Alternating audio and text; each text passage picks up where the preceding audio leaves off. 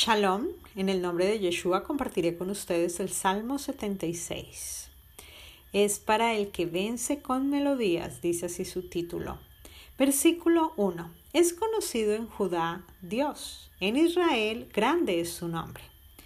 Y como bien sabemos, el reino se dividió en dos, la casa de Judá y la casa de Israel. También se conoce como la casa del sur y la casa del norte. Cuando dice en Judá es que el rey siguió siendo conocido a través del pueblo de Judá. Tengamos en cuenta que Judá fue quien cuidó la palabra de Dios y Dios solo se conoce por medio de qué? De su palabra. Y a Israel ah, se le conoce como las tribus del norte o Samaria, ¿cierto? Que son las diez tribus, las cuales Ah, también se les conoce como los gentiles, las que Dios dispersó por todas las naciones y que hoy está recogiendo de todos los ángulos de la tierra, para establecer juntamente con Judá un solo pueblo.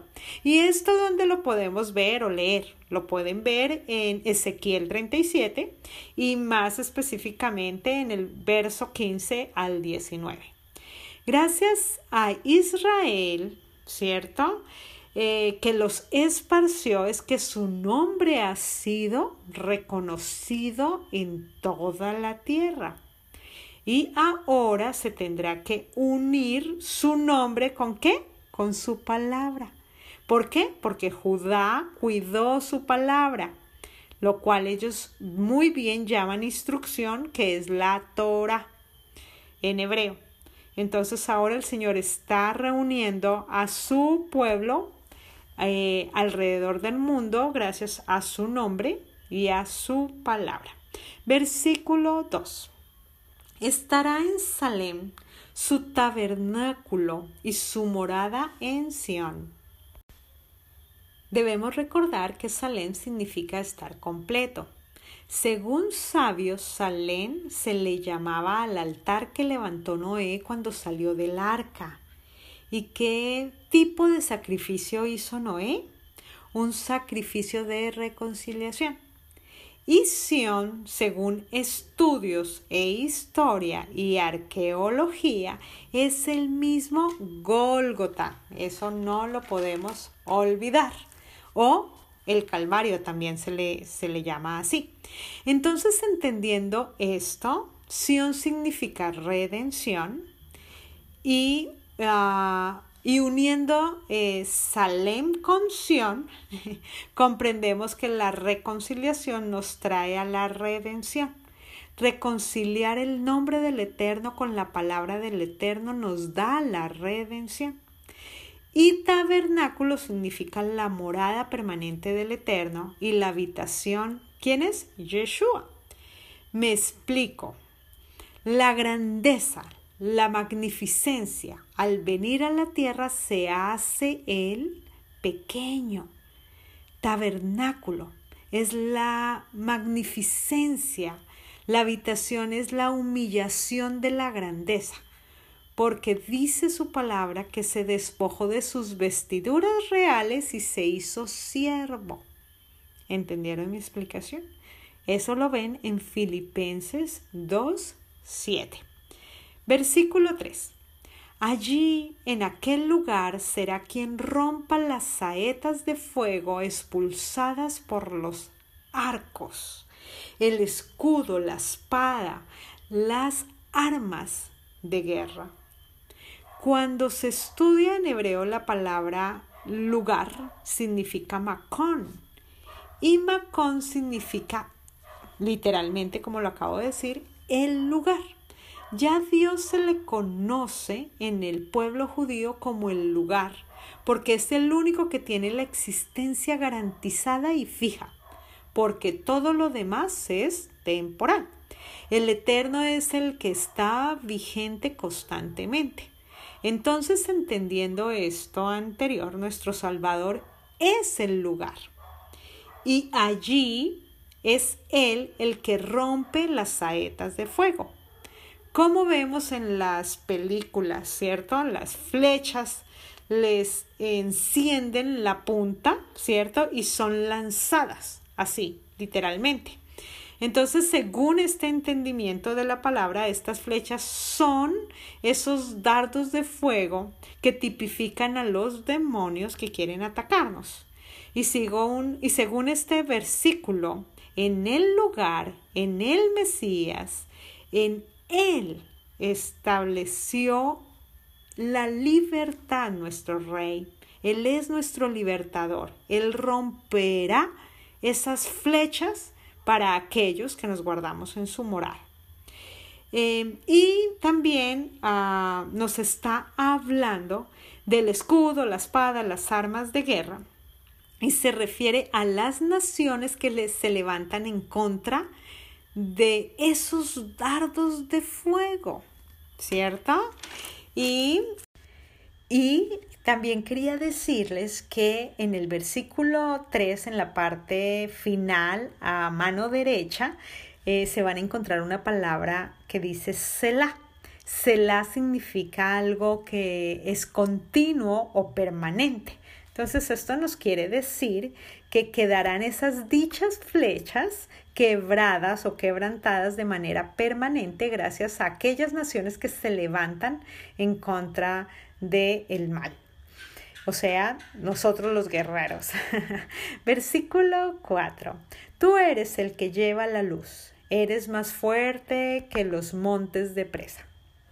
Bueno, aquí según los comentaristas, esto es un símil de la cacería que hará el rey de todas las huestes de maldad, entendiendo que los montes de presa es un monte lleno de animales desgarrados, como cuando un león desgarra su presa, así literal.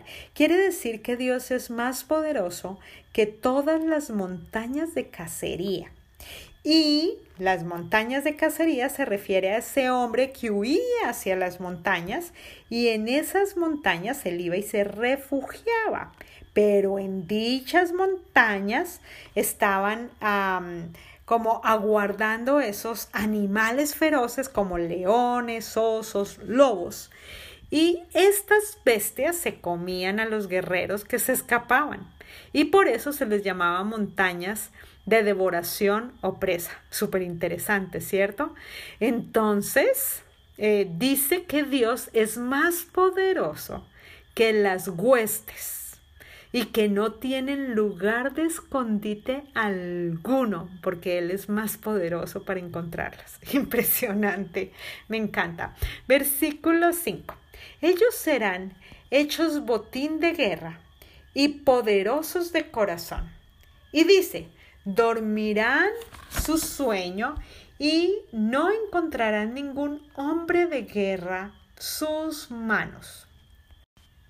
Y cuando nos dice ellos eh, serán botín de guerra, nos está llevando a Apocalipsis 19, 18 que dice, para que comáis carnes de reyes y de capitanes y carnes de fuertes, carnes de caballos y de sus jinetes, y carnes de todos, libres y esclavos, pequeños y grandes.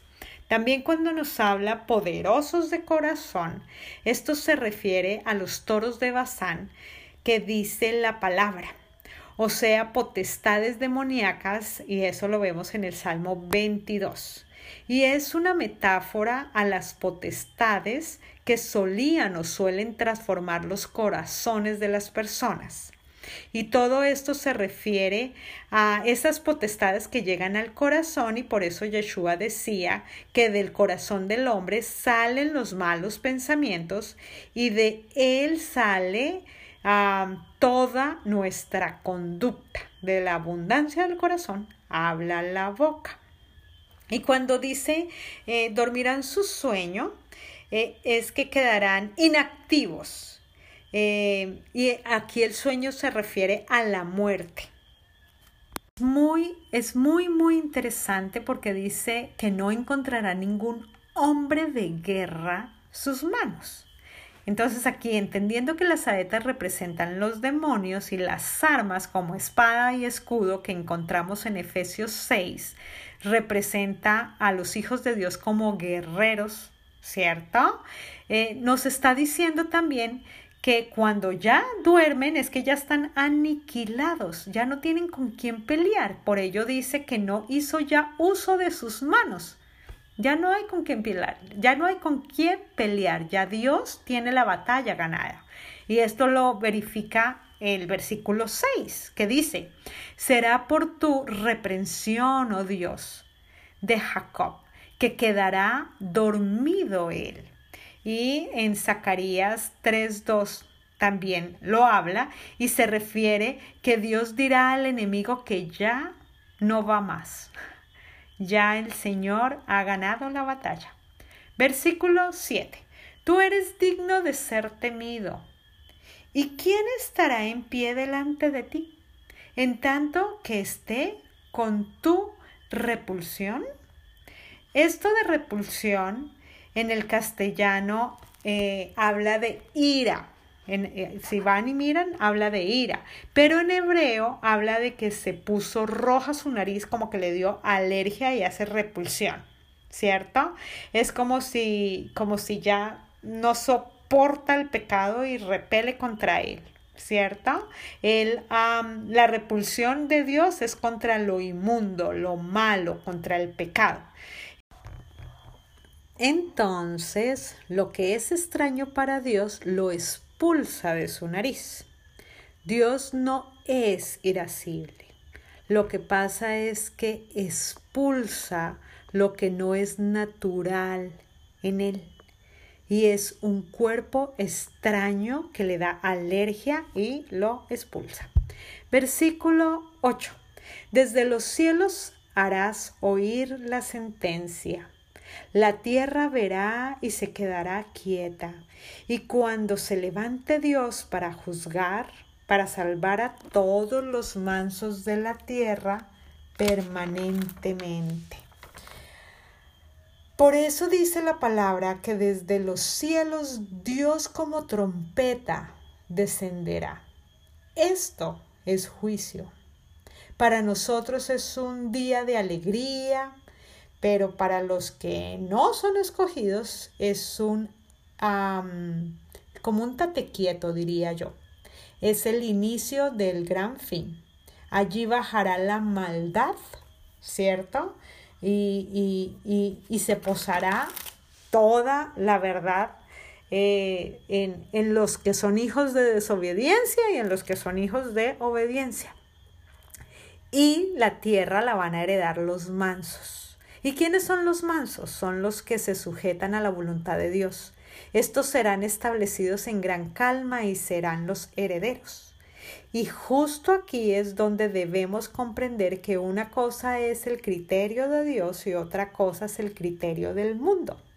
Porque ser manso es hacer eh, todo cuanto Dios ordena. Y para muchos eh, nos vemos como arrogantes y como radicales en algunas ocasiones. Pero si tú estás bajo la palabra, no temas. Dios te va a respaldar siempre. Y a los que perseveran, pues alcanzan y heredan la tierra. Em, y obedecen. Eso lo vemos en Isaías 61, 1. Los que obedecen son mansos. Versículo 10 porque el fervor del hombre le terminará reconociendo. Versículo 11. Hagan voto y paguen a Dios vuestro Dios todos los que están a su alrededor. Traigan un presente al que es digno de ser temido. Versículo 12. El que le lleva la contraria a los representantes de la tierra y es temido por los reyes de la tierra. Y aquí termina. Dios va a despojar a aquellos que no lo quisieron reconocer. Y en ese día será el rey de esta tierra y nosotros heredaremos la tierra juntamente con él. Shalom.